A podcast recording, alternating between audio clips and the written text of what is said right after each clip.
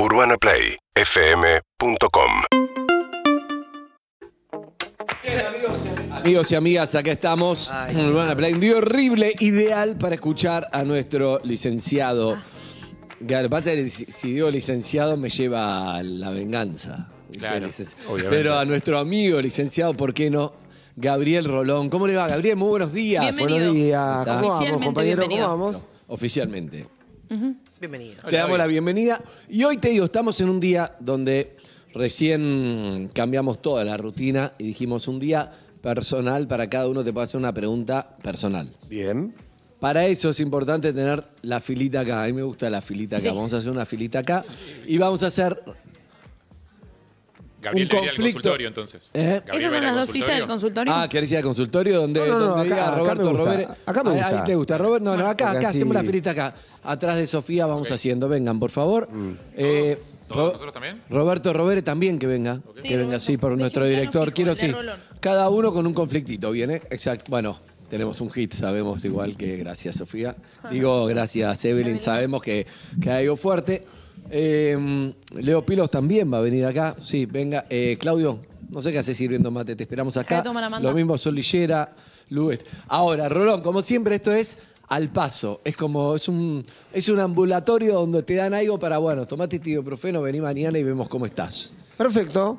O sea, esa, esa sí, listo. Es claro, sí, así podemos escuchar muchos conflictos, exacto. Vemos la filita, ya la estamos viendo. Mientras se arma, ¿puedo saludar a la ¿A oyente quién? más chiquita que tiene este programa? A ver quién es, quién es. Le mando un, beto- un beso enorme a Zoe. Zoe. Besitos. Zoe. Mi nieta, ¿Quién es Zoe? que tiene dos ¿Tu años nieta? y cuando No. sabe que yo estoy acá, así hace prender la Ah, tele para todavía. mirarnos.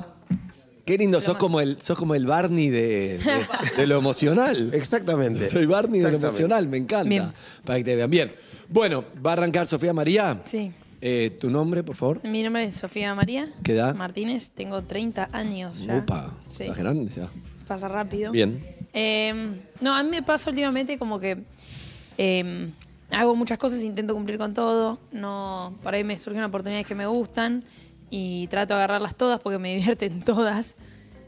Pero en el medio, yo tengo muy claro como que lo más importante de la vida en realidad es la familia y mis, mi familia y mis amigos. Ah, ¿querés que esté el programa? No, bueno, y perro de la calle. Eh, pero siento que me. En todo eso que me encanta hacer y que hago, porque me gusta, me pierdo mucho de lo realmente importante. Y mm, me, a veces veo por redes sociales o porque me cuentan que se juntaron, que fueron, que hicieron, o un video de mi sobrino que- o de mi ahijado que me mandaron hoy que no veo hace un montón. Y digo, ¿estaré haciendo todo bien o lo más importante de la vida lo estaré haciendo mal? ¿Entendés? ¿Se entiende? Sí. Eso. Bueno, interesantísima pregunta. Sentate porque esta es la silla donde va y Ah, cada uno se gracias. sienta acá cuando, cuando se le toque su turno. Así es un mano a Bueno. mano con Rolón. Eh, lo primero, intento cumplir todo, agarro todo, me divierte todo. Sí, me divierte. Eh, bueno, todo no se puede. No se puede agarrar todo, no se puede cumplir con todo. ¿Sí? Entonces, la vida, desgraciadamente, digo, para, para el que tiene ese apetito de eternidad que quiere vivir toda la vida posibles y tiene que juntar todos sus deseos en una sola, obliga a priorizar, a tomar decisiones, a elegir. Y cada vez que uno saca y elige algo, lo demás se queda fuera. ¿Sí? Eh, porque si vos querés poderlo con todo, es como un mozo que quisiera atender al mismo tiempo las 100 mesas de un mismo bar. O sea, se te van a caer todos los platitos y no vas a servir bien a nadie. ¿Sí? Entonces, me parece que lo primero es comprender que todo no se puede para que puedas tomar eh, elecciones. Y la segunda es saber que no solo todo no se puede, sino que todo tiene un precio en la vida. A veces el precio es que el tiempo que le dedicas a esto lo tenés que sacar de otro lado. Entonces, el tiempo que le dedicás, por ejemplo, a tu construcción profesional, se lo sacás a las reuniones con tus amigas, a los cumpleaños de tu familia. Es decir, hay un mon- montón de lugares donde dirá, che, la fiesta está, la... sí, Sofi hoy no viene, porque tiene un partido, porque tiene una nota, porque, no sé, sale con alguien, no importa. Pero vos siempre cuando estás en un lugar hay un lugar donde dejas de estar. Entonces me parece que lo, lo primero es aceptar eso. Y aceptar también que cuando uno tiene un deseo muy potente y que lo va logrando, y esto abre puertas y los caminos también se abren, uno empieza a transitar ese camino con mucha soledad. Porque vos no te podés llevar a los tuyos eh, a un mundial, al programa de radio, acá, acá, acá, acá, acá, porque a vos se te abrieron caminos que a los demás no, ¿sí? Eh, entonces, digo, vos o cualquiera que tiene este tipo de cosas, arrancás con algo y uno desea, si yo quiero ser cantante de rock, todo bien, se te abrió el camino, grabaste, se te abrió el camino, tuviste éxito, se te abrió el camino, hace un año que estás de gira y que no ves a tu vieja ni ves a tu familia. ¿Te estás hablando a vos? También. También. También, claro. Lo, lo- lo digo porque lo sé, porque lo sé, porque me encanta, pero cuando me tengo que ir de miércoles a domingo, eh, extraño a mi mujer, extraño ir a ver a mi nieta, a mi madre, a mi hermana, este, este, mis hijos, extraño todo, eh, pero bueno, tengo que admitir que todo tiene un costo. Entonces está bueno que en algún momento digas, bueno, esto es lo que quiero, este es el costo que tiene.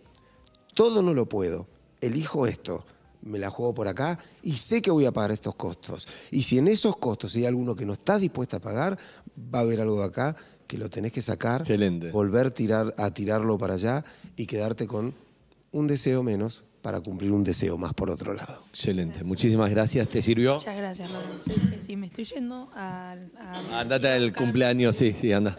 Bien. Uh, vamos con algo. ¿Ya estás llorando? No, no, me Ah, parecido. Una Ok. tosida me acabo de Bien. pegar que. Estamos en el consultorio ambulatorio. Algo para salir del paso, igual bastante, ¿eh? Qué interesante lo que dijiste, porque no es para Sofía, es para cada cosa, es para todo lo que estamos escuchando. Pero cada elección tiene un costo y está bueno para no estar rumiante. Si no, lo que puedo agregar algo, es porque yo también me siento identificado como todos seguramente, y hay algo que es, no disfrutás porque estás diciendo, uh, pero esto, esto". entonces está bueno que dice Rolo, mira, esto es así, tomo la decisión y yo ya sé que va a pasar esto. Entonces por lo menos disfrutar de lo laboral, si es eso, o del otro, porque Sí, si no estás claro. siempre pensando en lo que no hiciste y no en lo que haces. Y además, ¿sabes qué? Que seguramente eso, si, si de verdad, eh, suponete, tenés la suerte de que te va bien o que te da algo, vos también lo podés canalizar en lo que tuviste que ir dejando. Entonces, mira, sí es cierto, hace cuatro meses que no puedo ir a comer los domingos con mi viejo porque Sí. con esto, pero ¿sabes qué? Estos 15 días yo me los tomo de vacaciones y me llevo a mis viejos siete Claro, días, exacto. eh, no sé, a la costa. Lleva a tus amigos, a tus sobrinos, a tu Eh, es a decir, de o tus me dedico y me hago un viaje con mis amigas este, a Bariloche, no importa, donde sea. Pero decir, bueno, es, eso que, que yo descuidé, pero que no lo quiero perder, este, lo voy a priorizar en este momento. Lo que no está bueno es un día creces y tus hijos tienen 15 años que yo escuché muchos padres y decís, uh, me perdí toda la infancia. ¿Sí? Que le pasa a muchos. Y ya no puede volver ese momento. No. Entonces está bueno la de, che, tomo esta decisión porque los momentos no vuelven. Tu sobrino tiene esa edad, tus amigas después en 15 años estás casada, ya fue. Son decisiones, pero a veces son sacrificios que hay que hacer en pos de algo que querés mucho, pero está bueno ser consciente y no nada más. "Oh, bueno, tomo esta decisión, me la banco. Sí, porque además bueno. también en la decisión juega el tiempo un rol fundamental, Andy, porque hay caminos que se construyen a los 30, no a los 60. Claro, es verdad. Entonces decir, sí, claro, por ahí me, Es pierdo, ahora. me pierdo esto, me pierdo esto, me pierdo esto, o me pierdo de construir es todo esto que no lo voy a poder construir dentro de 30 años. Claro. Entonces, eh, desgraciadamente te ha tocado el mundo de los seres humanos, donde tenemos más deseos que posibilidades. Corte A. Acá estoy, Sofía Martínez en el carnaval de Gualeguaychú también haciendo la alfombra roja. Ya está viniendo el corso, todo, todo, todo agarra. En fin, vamos, Evelyn Boto. Gabriel, ¿cómo Eh, estás? Sí, mi amor. Em, yo tengo un problema con postergar las cosas. Sí. Procrastinar, creo que se dice. Procrastinar. Todo. Sí. Eh, desde responder un mensaje, eh, que después eso me genera que la gente se enoje conmigo o que me olvide y se me retrasen cosas. Hacer una factura para poder cobrar después no tengo un mango. Eh, temas de salud, también postergo. Ahora tengo un problema con la muela que todavía y, eh, tengo dolores y me doy cuenta que es yo moviendo todo, todo el tiempo. Y no entiendo el motivo por el cual hago eso, sabiendo que las cosas, tengo el tiempo para hacerlo, pero elijo no. Y dejarlo a última instancia y moverlo hasta que llega al límite. Y me hace daño. Sí, claro. Te hace daño porque es un síntoma. Te hace daño porque no es algo que elegís, aunque vos a veces creas que lo elegís. Es algo que no podés evitar. Es algo que te sucede. Es algo que no sabes cómo me gustaría cambiarlo, pero cuando llega el momento me da paja, no tengo ganas, me, me quedé un rato más en la cama, no fui, no importa cuál sea eh, la, la excusa, ¿sí? El punto es que más allá de las excusas, no podés hacerlo. Entonces, siempre el síntoma trae aparejado un dolor, ¿sí? Eso que no puedo, el síntoma es eso, que no puedo evitar y que se repite. Esas son como las dos grandes características de un síntoma. No lo puedo evitar y se repite. ¿Sí? Entonces, cuando uno tiene eso, está buenísimo que lo identifiques para que lo trabajes.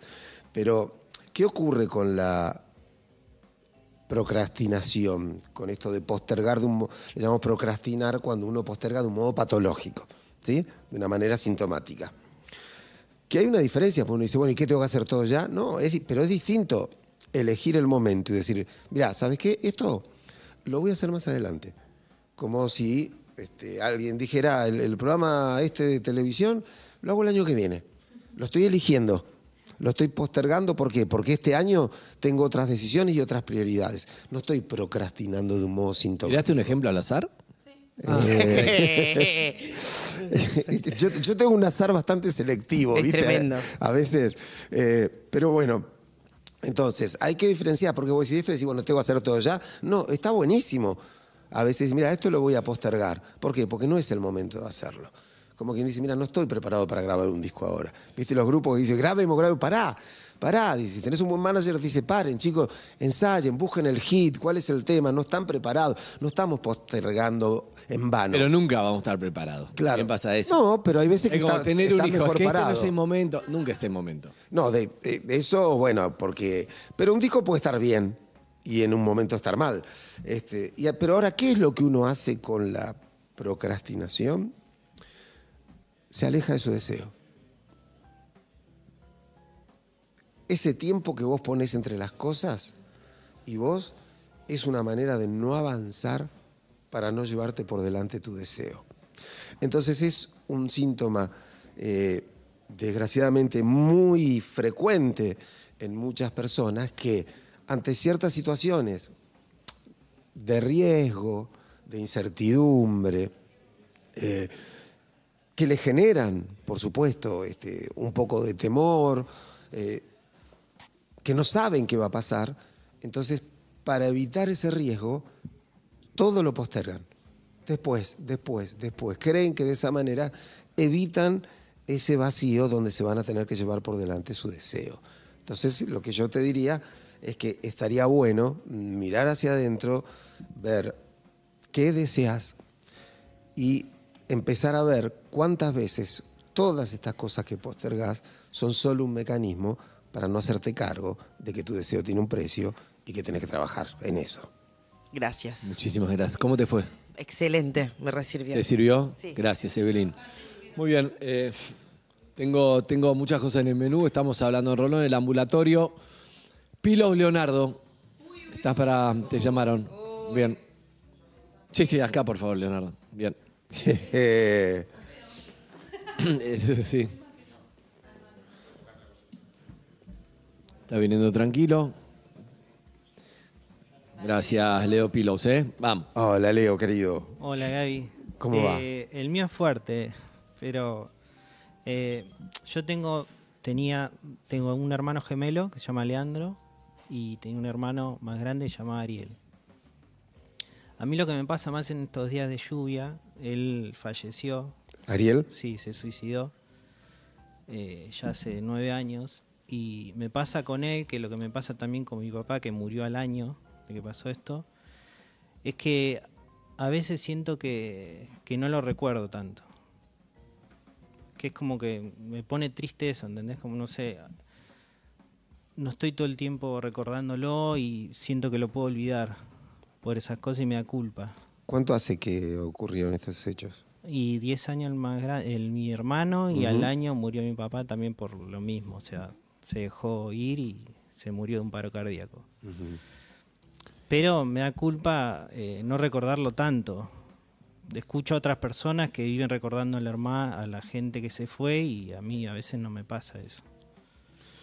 Bueno, Y tenía, yo tenía una conexión con ellos, más con mi hermano, no es que no la tenía. Y bueno, eso. bueno. En primer lugar, estamos hablando de eh, una tragedia. Sí. ¿sí? Eh, ¿Por qué?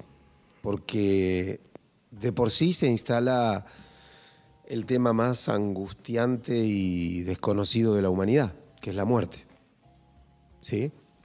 Y a ese tema, que ya de por sí a todos nos genera inquietud y angustia, se le suma otro enigma, que es ¿por qué ¿Por qué? eligió la muerte? ¿Sí? que por lo general suele estar eh, adherido incluso a sensaciones culposas, que cómo no lo vi, este, cómo no lo escuché, podría haberlo evitado si hubiera hablado con él, eh, y enojos, eh, o sea, a ver, no fui lo suficiente, no fui un motivo para vivir, no me amó a mí, a mi otro hermano, mi- no nos amó tanto como para justificar que viviera, entonces uno también se siente culpable. Y no es sobre uno, enoja, ¿no? ¿eh? No es sobre uno. No, no, no, claro. Son decisiones que por... Claro, es, es un momento en el que, que llega una persona, eh, un momento de, de desesperación muy grande, donde rompe su lazo, digamos, directamente con, con nuestro mundo. Donde ya no siente, nosotros decimos que rompe el lazo con la palabra, ¿por qué? Con el lenguaje, porque es, en este mundo ya no tengo nada que decir. Por eso a veces muchas personas que se suicidan dejan una carta o un mensaje de algún Sí, modo. sí, ¿Por qué? Porque es, eh, digo Lo lo, que tengo que decir, punto final, ya está, no tengo nada que decir. Rompió con el lenguaje y para los seres humanos cuando estamos fuera del mundo del lenguaje no hay nada. Claro. Todo lo pedimos, lo comunicamos con gestos, con palabras, cualquiera de las maneras del lenguaje, ¿no? Pero yo creo entonces que, por un lado, es muy difícil, ¿por qué? Porque de seguro que no estaba resuelto el duelo por la muerte de tu hermano eh, en un año y siendo una muerte tan trágica, no estaba procesada y te lleva por delante otra muerte. ¿sí? Otra muerte que de algún modo se liga, porque vos decís se dejó morir, después de esto se abandonó, murió de tristeza. ¿sí? Digamos, y otra vez es como no lo pude evitar. O sea, ¿por qué no pudimos acompañarlo para sacarlo de ese estado? ¿Cómo los demás hijos no fuimos tan importantes como para que, bueno, hacelo por nosotros? Entonces, otra vez la rabia, otra vez el enojo, y entonces es un duelo muy, muy, muy difícil de, de sobrellevar y de resolver. Y vos decís, yo a veces siento que no los recuerdo. ¿Por qué? Porque el recuerdo, el recuerdo es hijo del duelo. El recuerdo es el producto que deja el duelo cuando termina. Termina el trabajo y te dice, toma, ya terminé mi trabajo, esto es lo que te dejo, un recuerdo. Ya no es algo que te habita ni con culpa, ni con angustia, ni que te atormenta. Es un recuerdo. Un si no está resuelto Un recuerdo con el que se puede vivir. Que a veces te arranca una lágrima, a veces una sonrisa, pero con el que puedo vivir, como le decíamos al oyente, que forma parte de lo que yo soy. Es un recuerdo mío. Acá hay tanta potencia que es posible que el duelo no se haya podido terminar de realizar. Entonces uno no recuerda. Y cuando uno no recuerda algo que pasó, ¿sabes qué hace? Lo revive. ¿Y quién quiere revivir esa tragedia? ¿Quién quiere revivir? Un suicidio, una muerte así. Entonces, para no revivirlo, muchas veces la psiquis se defiende y lo saca de contexto, lo saca de tu cabeza. ¿Por qué? Porque no es que no lo recordás, es que como todavía no puedes recordarlo, Te duele. cuando se instala se revive y se sufre, y se sufre otra vez. Y a mí esto de que no lo estés, no estés todo el tiempo recordando, me parece bien. Digo, que no estés todo el tiempo sobre el tema. ¿Por qué? Porque afortunada y desgraciadamente al mismo tiempo, digo, por lo que uno siente, ¿eh? a vos te tocó vivir, vos elegiste vivir. Digo, es afortunadamente, pero para una parte de vos inconsciente, es porque ellos sí y ellos no. Entonces, como a vos te tocó vivir, me parece que tenés que entender que no se puede vivir recordando todo el tiempo la tragedia, porque entonces transformarías tu propia vida en una tragedia. ¿sí? Entonces yo creo que el punto acá es ver, eh, no sé si te Se puede, o no. se, se puede si duelar no- mejor, pero pasado 10 años. Suponete que un duelo que no resolví bien. Yo puedo, aunque pasaron 10 años, volver a trabajar para duelar bien y poder tener un recuerdo y vivir tranquilo. Sí, claro. ¿Eso es la terapia? Claro, ¿por qué? Porque lo- el duelo que no se resolvió está intacto. Es como si lo... Queda ahí. Está ahí, está ahí, está esperando. Esperando. Es una cuenta pendiente que te está esperando. ¿Sí? Entonces, el tema es cuando uno va y dice, bueno, a ver, voy a resolver el problema que tengo con esto. ¿Sí? ¿Por qué? Porque si no siento culpa, eh, rabia, cierta sensación de vacío, de extrañeza, ¿cómo puede ser que en un año haya perdido todo esto y yo ni me acuerdo, ni lo recuerdo, me, me da culpa, me los olvido, me da culpa? eh, y además todo eso condiciona un estado general de tristeza que probablemente te recorra muchas veces, porque aquel que tiene ese duelo por resolver, aunque mire para otro lado, está arrastrando el peso de esas pérdidas que no han sido tramitadas. Entonces, no sé si, repito, si te analizas o no, pero si no, sería un, un muy buen momento para no dejar esa cuenta pendiente, porque no se va a saldar sola. Y van a pasar 10 años más, y 10 años más, y un día te vas a dar cuenta que se te fue la vida y pasaste una vida oscurecida por unos duelos que no pudiste resolver. Gracias, Gabriel. A vos, Leo, querido. Perdón ¿Sirvió, por el Leito? tema. No, qué perdón. No, no, contrario. perdón, no, está perfecto. Gracias por tu generosidad. Te acompañamos. ¿Sirvió? Sí, sí, sí. Bueno, vamos. Gracias, Lito. Bien, ¿quién sigue? Son temas. Bien, Claudio Simonetti me gusta. Bueno, menos mal, ahora viene Racing. Eh, menos mal, bien. No, sí, sí, sí, necesitamos, sí, sí, sí. Vamos, Me- Simonetti. Me siento Marcelo Espina. Después de Exacto. Está muy bien, Simonetti. Tenía dos preguntas, una la voy a cambiar porque ¿Lo que te la mandaron o son tuyas? No, La la uno va al psicólogo con algo anotado, me gusta. Anoté. Tuya, ¿no? es Tuya. mía. Dale. Pero hago otra Dígala. pregunta. La primera, la que anoté, La que quiera, señor. me levanto pensando en estas palabras todos los días del año. Centro delantero, goleador, atacante central, centro forward, nueve, punta, un faro, un pivote. Un tipo que haga un gol y no lo traemos. Eso me está atormentando. De verdad, no es chiste. No, claro. Te levantás es lo primero que pensás. Sí. Bien. Un pivote. Bueno, en realidad, eh, lo que da cuenta Claudio. Esto ya lo hablamos la otra vez porque veo Sí, que sí, sí. sigue igual. Sí, Tiene un solo problema. no. Se llama Víctor Pará, Blanco. vamos, va- voy a Bien, me gusta. introducir Agarró algo. la pelota, Rolón. Voy a introducir un, un concepto, ¿sí? Concepto que manejamos los analistas, que es el concepto de castración, Uh, ¿ok? Que no quiere decir que va a venir alguien este, a cortar con un la japa, cuchillo y, no- y va este, a extirpar nue- nuestros miembros genitales, ¿sí? No, no, no, no. Desde el punto de vista de la psicología, la castración se, se se define como la falta en lo simbólico de un objeto imaginario. ¿Qué quiere decir esta verdura, no? Quiere decir que como somos nada más que seres humanos y nunca estaremos completos, nosotros decimos estamos castrados. ¿En qué sentido? Siempre nos falta algo. Siempre hay algo que nos va a faltar. Y para tapar ese vacío que nos habita, esa ausencia que a todos nos recorre, cada uno de nosotros elige algo.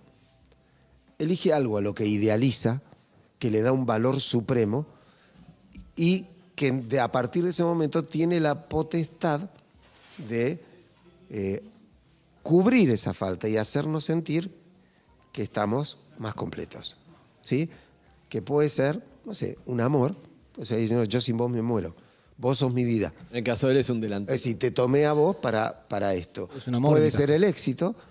No, yo dejo todo por esto, porque el día que tenga éxito, el día que tenga éxito, y el día que tiene éxito, se va a dar cuenta que como cualquier persona sigue con la falta. Pero no importa, pero lo tapa. Entonces sale a la calle, la gente lo espera, Dinero, lo aplauden, dinero. lo saludan. El dinero, pues el, El día que tenga dinero. La fama, la belleza, este, un título.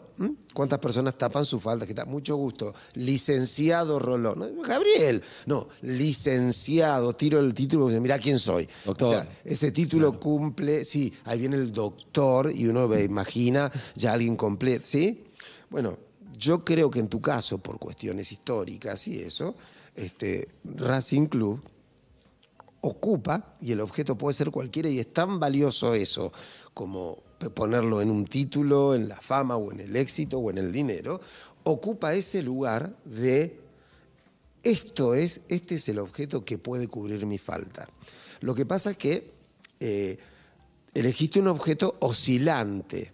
¿Por qué? Porque un equipo de fútbol no gana todos los domingos. Pues el título te lo guardás, lo obtuviste y lo tenés y si lo necesitas lo sacás y lo mostrás.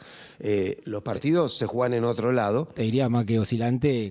Sí, mal. carente. Claro. Sí, pero bueno, tiene que ver con tu historia, seguramente con tu familia, con algo de- del amor que se te gestó. Y entonces para vos ese es el objeto más importante de tu vida.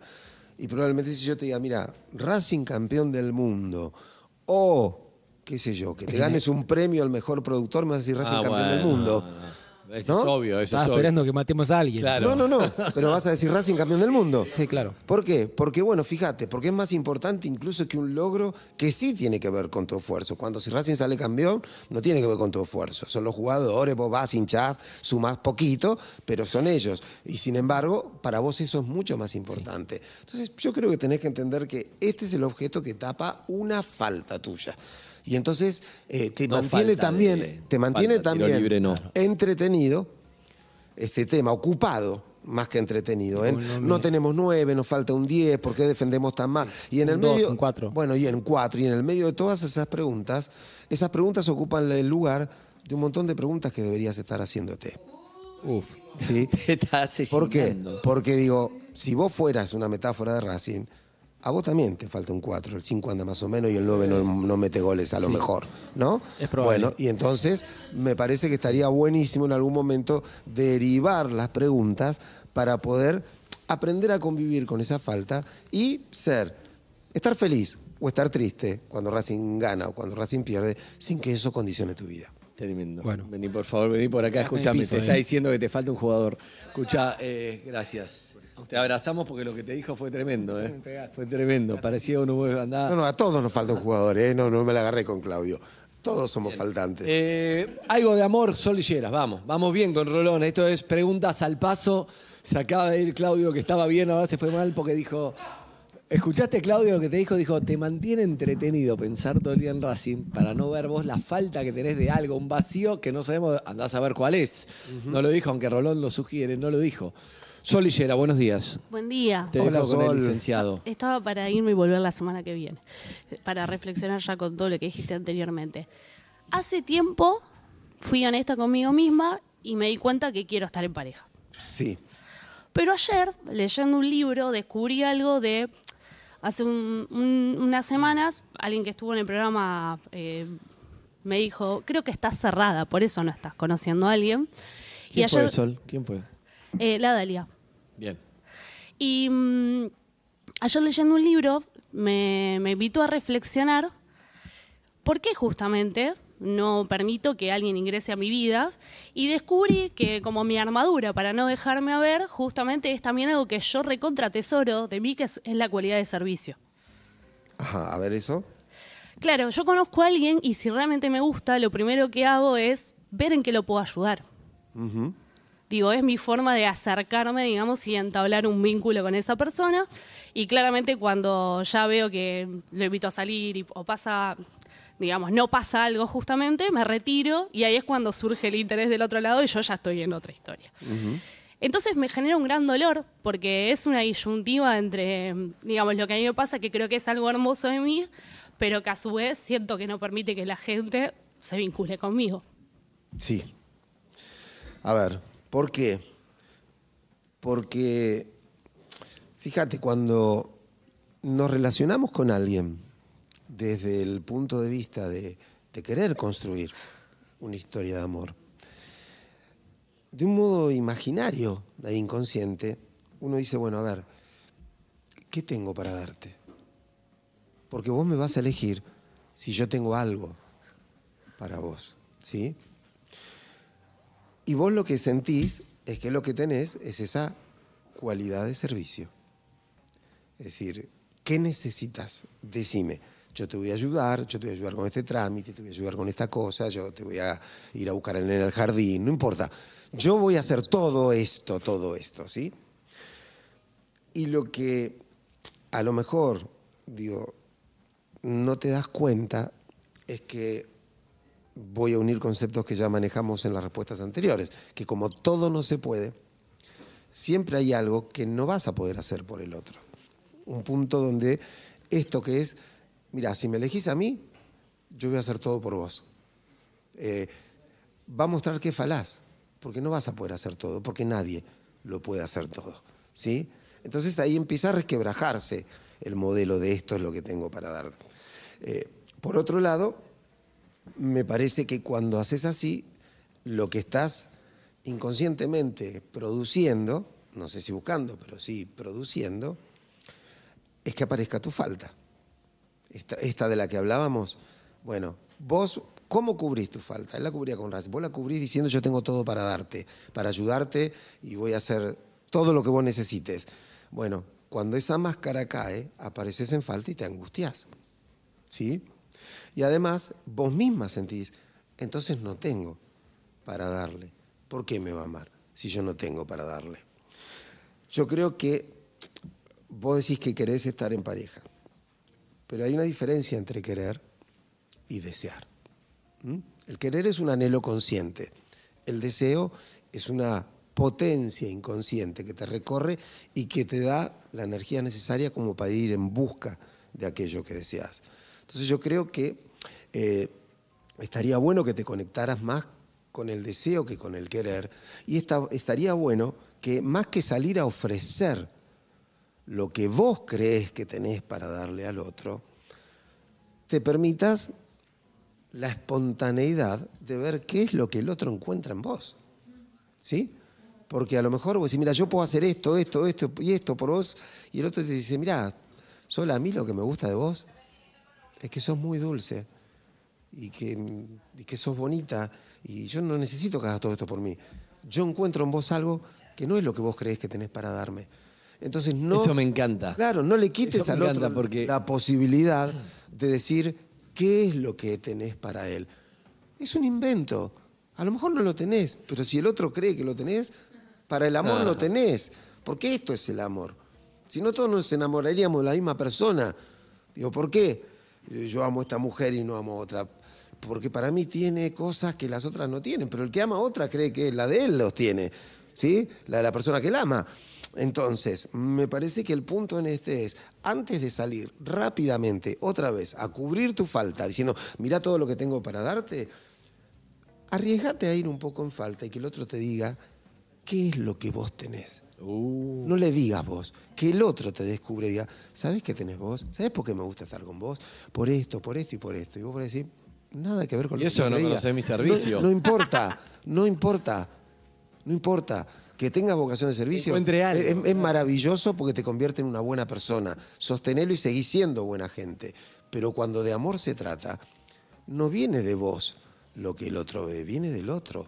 Porque el otro va a proyectar en vos aquello que le permita amarte. ¿Sí? Si no, el trato es demasiado comercial. Yo tengo esto para darte. Ah, bueno, mira, yo justo necesito a alguien que me vaya a buscar los pibes, me pague los impuestos y me cocine a la noche. Entonces me venís bárbaro. Eso es una conveniencia, un acuerdo que nada tiene que ver con el amor. Estas cosas se encuentran. Él solo va a decir, y además, ¿sabes qué? Pues sabes que encima va a buscar el pibe al jardín, no sabes con qué amor lo hace. Listo, va a ser un plus. Pero no pidas que el otro se enamore de lo que vos crees que Es tenés. espectacular. Deja que el otro descubre y ponga en vos lo que él desea que tenga. lo que vos, tu cualidad, lo que vos crees que es tu cualidad es un plus. En realidad lo otro te lo van a decir. Muchísimas gracias. Gracias, Javi. A vos. ¿Estás mejor? ¿Te hizo bien? Sí, me hizo bien. Tráeme un café, por favor. No, mentira. Escúchame. Bien, eh, vamos llegando al final. Tenemos, sí, no sé si Delphi se bajó, si no. Harry, Harry está bien. A ver, Harry, tranquilo. Bien, lo veo a Harry muy bien. Harry, pone todo, ¿eh? Todo. Déjalo desnuda, Rolón. Dale. Hola Gaby, ¿cómo estás? Hola, Em, Harry. No, ya eran viejos conocidos en, esta- ¿Pero en cómo? estas instancias. Em, yo no, te- tengo eh, 10.000 quilombos como cualquiera, creo, pero voy a elegir uno que es el que tengo menos laburado, creo. Y que creo que no lo traje acá, creo. Porque siempre me dicen que choreo con los mismos temas, así que voy a cambiar. Em, siento bastante culpa por el lugar que le doy a mi familia en mi vida, que es prácticamente nulo. Eh, me cuesta muchísimo que me surja eh, llamar a mis viejos, ver cómo están. Los visité muy poco este año, los vi muy poco este año. Me cuesta mucho, eh, o sea, conscientemente estoy muy agradecido por todo lo que me dieron. Sé perfectamente que tuve una vida recontra privilegiada gracias al amor inmenso que me tuvieron siempre, incondicional, del cual no dudo ni un segundo. Pero me cuesta muchísimo retribuir eso y no me sale naturalmente, no me sale. eh, y soy una persona muy ausente en sus vidas, sobre todo de mis viejos. Eh, y eso mm, supongo yo que me hace sentir culpable. ¿Los querés? Sí, ¿Mucho? creo que sí. De vuelta, en el plano racional te contesto sí, seguro. Sí. En el plano emocional, evidentemente, no lo demuestro, entonces no sé qué decirte. Y si nos corremos de tu viejo, pensemos en cualquier persona y no, no- no le demos nombre para no comprometer. este, no, no estoy apuntando necesariamente a tu pareja, ni a nada, estoy pensando en cualquiera, amigo, lo que vos. Sí. Eh, tu manera de querer Mm, con los demás es muy distinta a esta. Sí. Eh, Sí, estás presente, llamás. O sea, es un tema que se limita exclusivamente A la familia. a la relación con tus padres. No, no, la familia en general. O sea, salvo mi abuela, ponerle que es una excepción, el resto de mi familia también soy yo. Con mi hermano soy igual. Sí. Tu primo. Bueno, a, a mí Mi primo es un poco demandante. me lo perdí, pero bueno, ya me contarán. Yo creo que, en primer lugar, si aparece la culpa, Mm. eh, en este caso, tiene una motivación. No estoy diciendo que esté bien que, que- aparezca. Digo, aparece por un motivo. ¿sí? Por lo general, la culpa aparece cuando sentimos que eh, hemos hecho o estamos haciendo algo que no corresponde. Así como cuando alguien se entera de eso que hacemos que no corresponde, lo que sentimos es vergüenza. ¿sí? O sea, yo algo que no corresponde me siento culpable. Si vos te enterás, me da vergüenza. Son emociones distintas. Vos la guardás en vos, entonces lo que sentís es culpa. ¿Sí? Yo creo que eh, en esa eh, idea de que hay algo que estás haciendo mal, es donde hay que detenerse, porque a lo mejor la pregunta es, ¿por qué pensás que deberías vincularte de un modo distinto con tus padres? Digo, tus padres sufren por tu manera de ser, tus padres te conocen y dicen, mira, Harry llama cada 10 días, pero sabemos que nos quiere, porque está, no sé, ocupado con sus proyectos, con su cervecería y con su pareja, y, pero sabemos que nos quiere. Digo, un poco también este punto para ver si la culpa es, mira, mis viejos sufren por esto, o la culpa es algo específicamente tuyo y tus viejos no sufren por esto. No, yo creo que sí. Bueno, no lo creas, pregúntales. Me En el caso de mi vieja sé que sí. Bueno, En el caso de mi viejo no estoy tan seguro. En el caso de mi vieja sé que sí. bueno, me parece que es muy interesante que hables este tema con ellos, que es decir, bueno, mira, yo a mí me duele que vos no llames, que vos no esto, y profundizar en ese diálogo el, el por qué, porque si la capacidad la tenés y ahí no, es porque hay algo ahí que está obstruyendo la posibilidad de que vos muestres tus emociones, porque vos me estás diciendo que vos los querés y probablemente los quieras mucho más que alguna persona a la que llamás mucho más seguido. Sí, seguro, sí. ¿sí?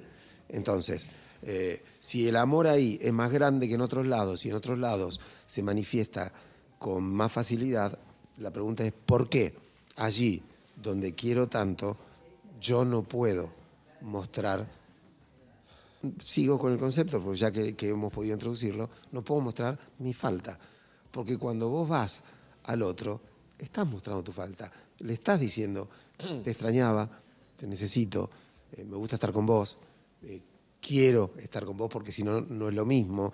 Estás mostrando esta cosa maravillosa que tiene la falta, que es que a partir de la falta entra la posibilidad de desear y de amar. ¿sí? Una posibilidad que este, vos tenés de sentir, pero no de demostrar, justamente en uno de los lugares donde ese amor es más grande. Entonces yo creo que es interesante eh, postular y preguntarte si no se te juega algo del orden del temor a, aparecer en un cierto lugar de debilidad, en un cierto lugar de inmadurez. Es decir, bueno, no, yo ya dejé de ser hijo. ¿sí? No quiero ubicarme en este lugar de hijo y sentar y decir, ma, te quiero. O sea, no, esto ya está. No. O sea, ¿cuál es la imagen eh, que mostrar afecto con ellos te devolvería de vos que vos sentís que te molesta? Bien. Excelente. Estuvo bien, ¿no? Excelente. Es bueno, boludo. Traelo de vuelta la No, semana que viene. es muy bueno. Gracias, que te hizo bien. Sí, claro. sí. Andá a llamar a tu papá. Dale. Bien. Delfina, esto vamos cerrando este momento con Rolón, consultor ambulatorio. Estamos sacando todo a Rolón, ¿eh? ¿Viste cuando decís, ¿viste cuando decís, che, te doy una hora con Rolón y te la voy a exprimir a morir y me, me encanta, Rolón. Espero que ustedes le estén pasando tan bien como nosotros. Pero estoy conociendo a mis compañeros, mis amigos. Claro, muchas, eh, lo peor- todo verdad, lo que por con nosotros que nos conocemos, todo verdad, eso me encanta. Delphi. Radio adelante. Verdad. Hola Gabriel, ¿cómo estás? Bien, Delfi. Bueno, te cuento, yo me psicoanalizo y ayer terminé la sesión y terminó con una pregunta flotando de mi terapeuta y le dije, ay, ¿por qué me la decís ahora y no al principio? Y me fui a dormir y la pensé, ella me dice que en el fondo todo lo que yo le estoy trayendo últimamente tiene que ver con que qué lugar ocupo yo en el otro según mi percepción o, o en, en lo real, ¿no? Ella me dice que hablamos de mi subjetividad y mi Sí, realidad claro. subjetiva. Entonces ella me dice que los mayores momentos de angustia o de enojo, que encima es un enojo disfrazado de angustia, lo que sea, son porque yo no termino de descifrar qué lugar ocupo yo en el otro, cuando el otro para mí tiene un lugar clarísimo, que es un, lu- un lugar de prioridad total, sea mi trabajo, sea mis relaciones, sea mi familia. Yo siento que por ahí tal vez me, hay un desplazamiento, o sea, no sé, de que por ahí yo me corro y le doy más lugar al otro en algunas situaciones o trato de ser equilibrada por lo menos y que tal vez el otro no sé si me pone en ese lugar y cuando me descubro eh, sintiéndome irrelevante por ahí en los demás o simplemente en segundo puesto, me frustro, me angustio, siento que de repente no valgo nada y yo, o sea, desde la lógica lo entiendo, te juro, lo entiendo, pero después termino con una angustia que no puedo descifrar de dónde viene. Y obvio, en el psicoanálisis vas para atrás, vas para atrás, vas para atrás, pero yo también quiero trabajar con lo que tengo enfrente. Digo, ¿por qué me angustia tanto que el otro no me esté diciendo te amo cada tres segundos? O yo soy muy del contacto físico y viste, como que si estamos sentados en un sillón, tengo que poner la pierna arriba y estar agarrándote. Y, si de repente el otro no me está tocando la pierna en el sillón, me dejaste de querer, pero hace tres segundos me dijiste te quiero, pero yo necesito como tener todo el tiempo en el presente una reafirmación de que estás acá conmigo y que no me vas a dejar. Sea también en el trabajo, o sea, me pasa en, en casi todas mis relaciones importantes. Y eso, Bueno. te lo regalo, Gabriel. La estás rompiendo, tuviste muy bien. Gracias. Vamos a, la- a la- a la primera de tus preguntas, que es la más fácil, ¿no? Que es la que le hiciste a tu analista. ¿Por qué me lo decís justo ahora cuando me voy? Justamente por eso. Es más, si eso hubiera ocurrido al minuto 16 y tu analista fuera lacaniano, en ese minuto hubiera dicho dejamos acá. ¿Sí? Porque el tiempo es el tiempo del inconsciente, no el tiempo del reloj para un análisis. Entonces, aunque vos digas, bueno, che, no, pará, son 45, falta media hora. No, no, dejamos acá. ¿Por qué? Porque quiero que te lleves esta pregunta. Porque no va a aparecer nada más importante en la sesión de hoy que esta pregunta. ¿Sí? Entonces, me, me parece interesantísimo y muy inteligente de parte de tu analista hacer esa pregunta al final, porque vos qué dijiste? Me quedé pensando, me fui pensando, dormí pensando, amanecí pensando.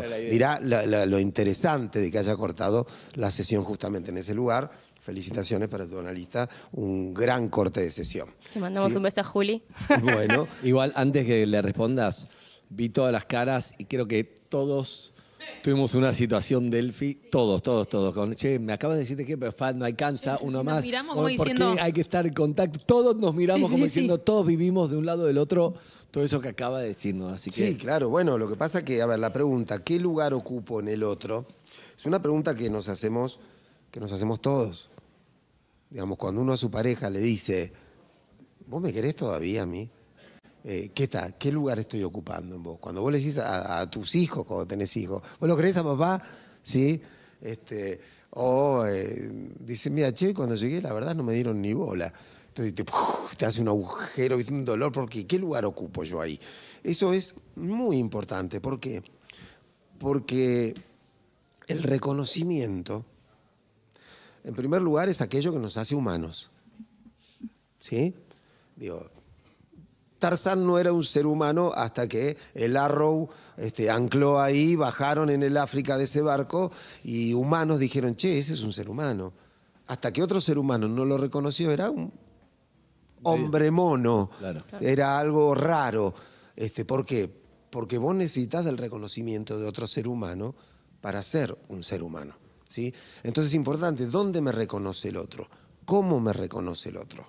Es una pregunta que nos recorre a todos, pero que en tu caso, por lo que vos me decís, se vuelve como una pregunta excesiva, un, un poco obsesionante, que eh, tiene un poder, hasta, hasta un poder de lastimarte.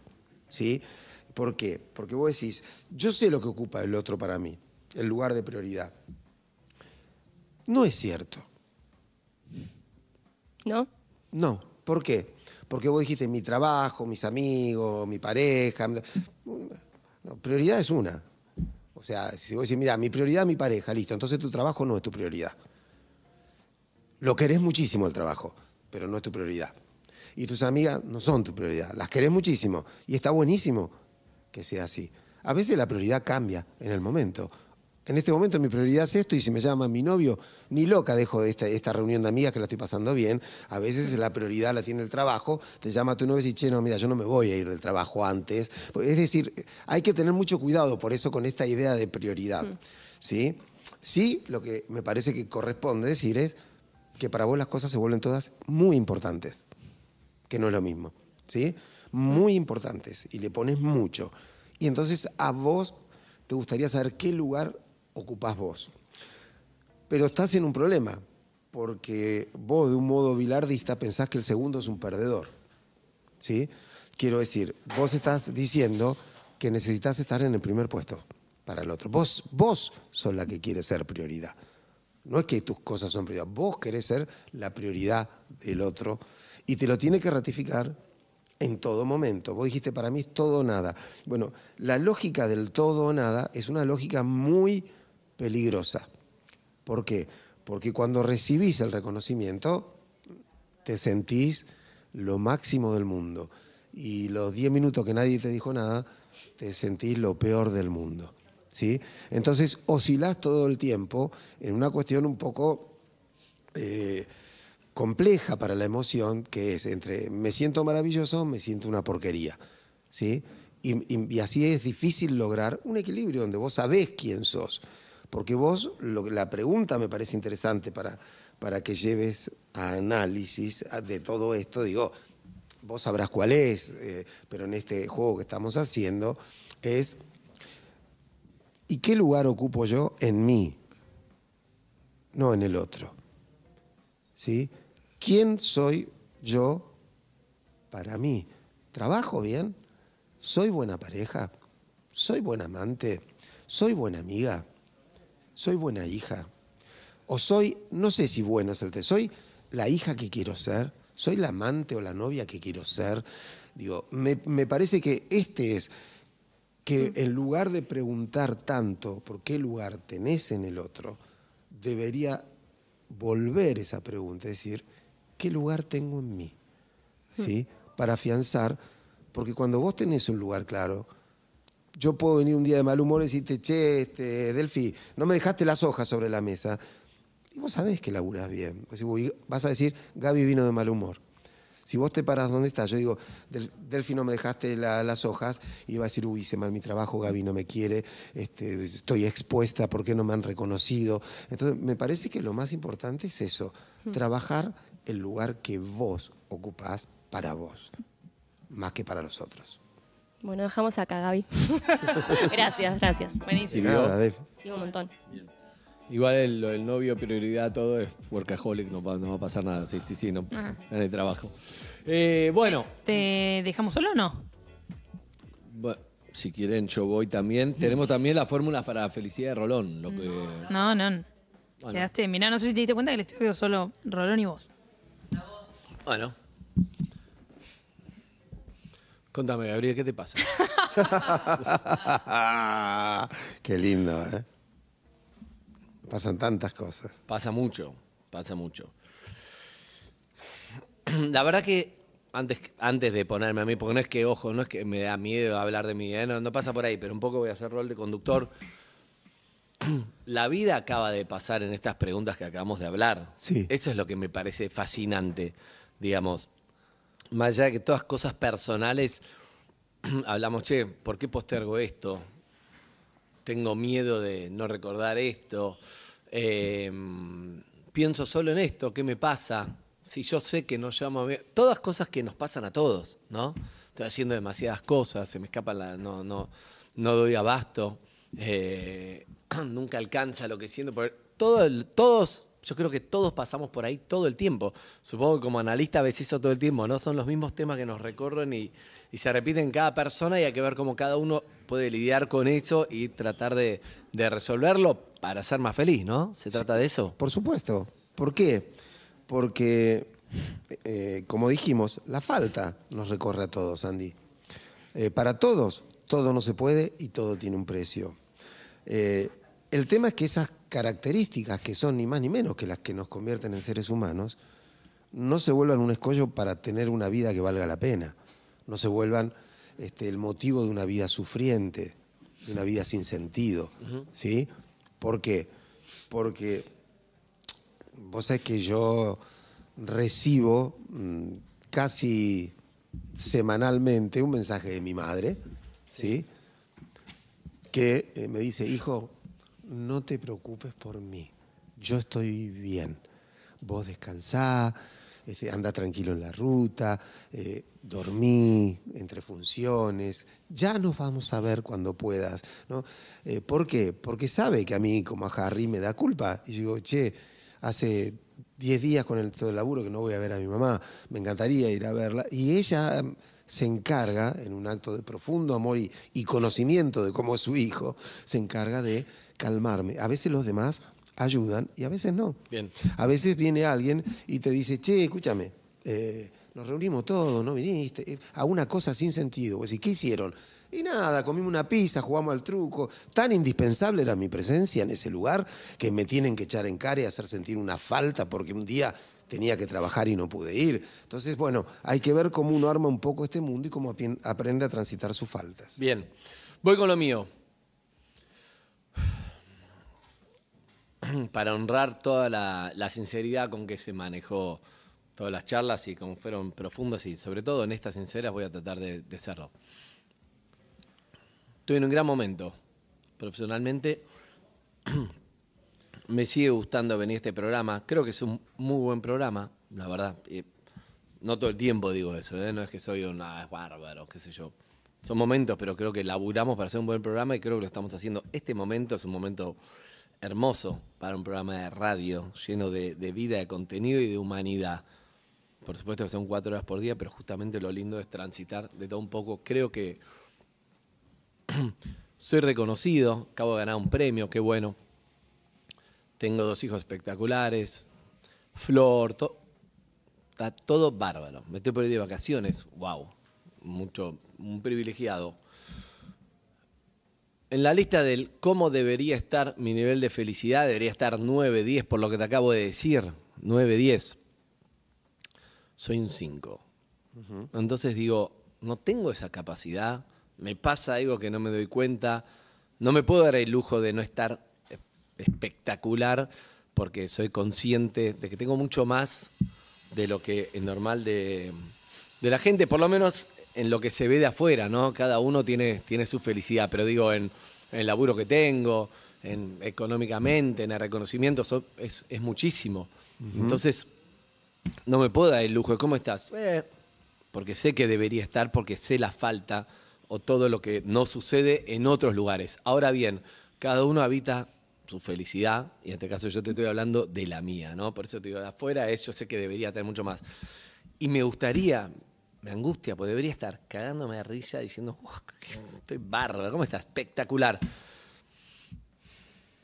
No, no sé, no sé si no es mi estilo, no me pasa, tengo distorsionado el 9 del 5, o me andará pasando algo que no me doy cuenta que. A ver, en primer lugar, Andy, hay una diferencia entre la mirada de los demás y la mirada propia. ¿Sí?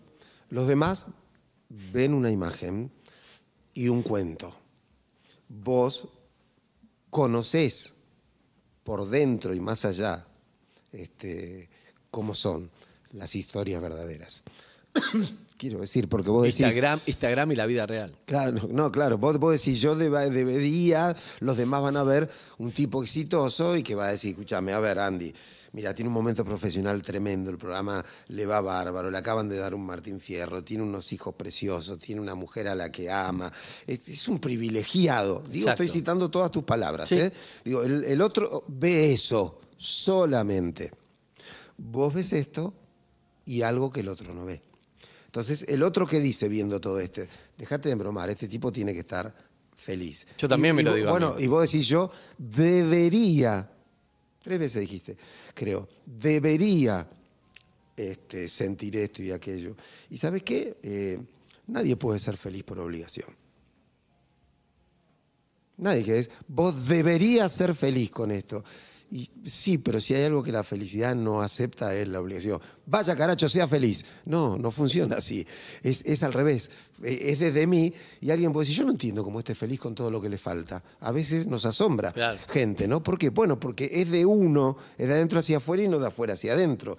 Y yo me permito algo, ¿no? Eh, yo creo este, a- a- aprovecho no- nuestra amistad para tirar así como, como lo hice con los chicos, que vos sos un ser humano eh, que requiere un desafío para sentirse vivo, que requiere un reto para poner en movimiento todas sus capacidades, todo su, ser, todo lo que tienes y sabe qué, yo voy a conseguir esta nota que no consigue nadie, yo voy a hacer un programa, yo voy a construir junto con otros artistas una nueva radio que se va a posicionar, yo voy a hacer un programa donde la gente que opina distinto se siente y hable en un punto de encuentro, yo voy- me parece que siempre te ha llevado de la mano un desafío. Y hoy, en esto que vos decís y definís, gran momento, premios, hijos, amor y todo esto, hay como una comodidad, como Seguro. un confort que debería ser disfrutable, pero a un tipo que necesita del desafío, el confort es posible que pasado un tiempo, más que gustarle, lo angustie. Entonces, me parece que hay algo ahí. porque mi vos- desafío vos debería ser disfrutar de lo que tengo. Ese es mi, desafío, Bueno, no puede- una nota que no consigo. No, pero puede ser. Pero hay, hay que ver, hay que cambiar el foco, digamos, de, de lo profesional a lo íntimo, pero puede ser, es un gran desafío. Pero vos dijiste, estoy- Pará. estoy, Disfruto, estoy exagerando un poco para que sé. se entienda, que se entienda. Pero es verdad que es verdad que a veces uno dice, yo tendría que estar. Bueno, estoy, No, soy así, claro. ¿Por qué? Pero además vos dijiste, estoy en un gran momento. Déjame decir que en lo personal pienso que un gran momento es el momento donde uno tiene un gran deseo. Muy bueno eso. Y a lo mejor, con todo esto maravilloso que te pasa, digo, el amor no lo decías porque ya lo tenés. Los hijos no, lo- no los decías porque ya lo tenés. Los premios no los decías porque ya los tenés. El éxito no lo decías porque ya lo tenés. Entonces la pregunta sería decir, ¿Qué Andy, decías? ¿Qué decías? Reencontrar un gran deseo para que de verdad este se transforme en un gran momento. Excelente, Rolón. Muy bien. Te digo la última. ¿Usted puede venir acá? ¿Yo allá? Sí. Sí.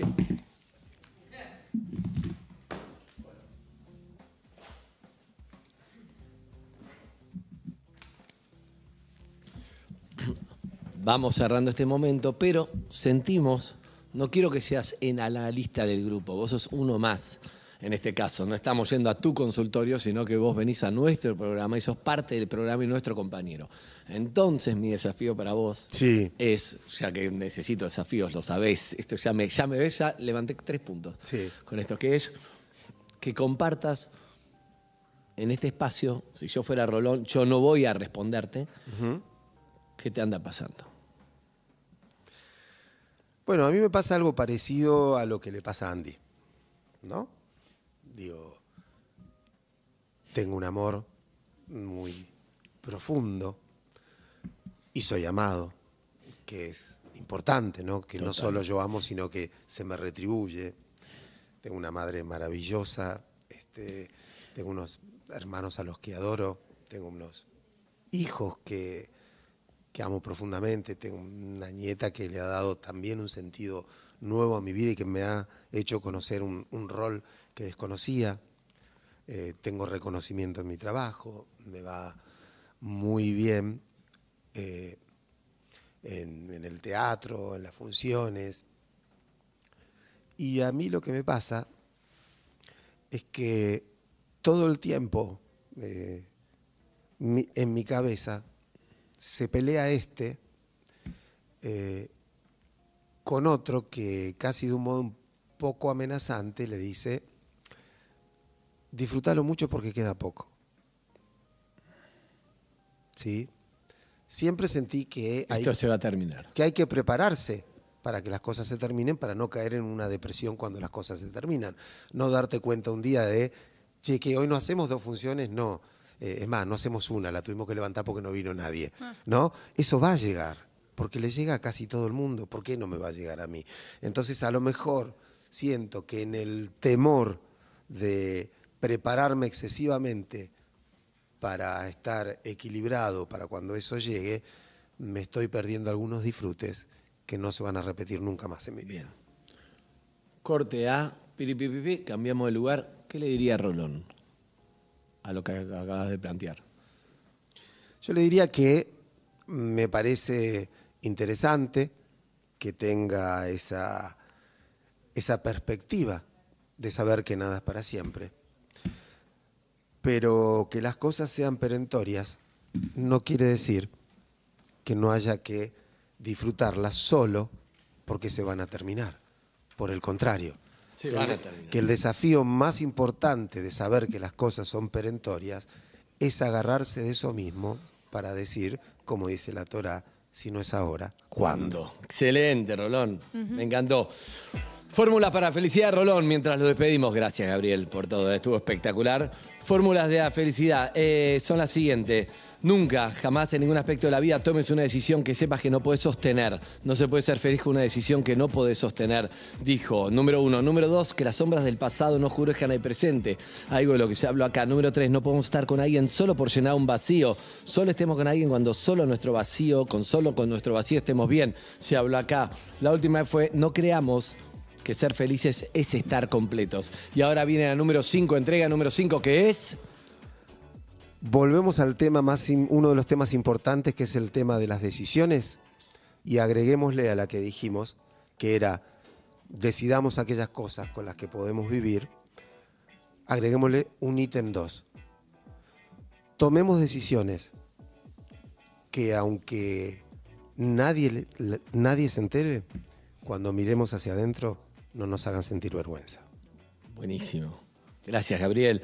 Si quieren ver a este señor que con tanta sabiduría va compartiendo los conceptos más importantes que vas a escuchar en tu vida, pueden ir a verlo con palabra plena. Va a estar el viernes 4 de agosto en el Teatro Municipal en Tres Arroyos, sábado 5 de agosto en el Teatro París de Necochea, el domingo 6 de agosto Teatro Radio City de Mar del Plata. Así que esta obra que mueve al país la puedes ir a ver en estos lugares. Y recordá que mientras vos lo vas a ver a Rolón, él está dejando su mujer, su casa, su hijo, su familia, sus amigos que no está yendo, el cine, todo ese encuentro con los ex compañeros de la radio, de otros programas y tantas otras cosas. Así que aprovechá y anda a verlo, así haces que valga la pena.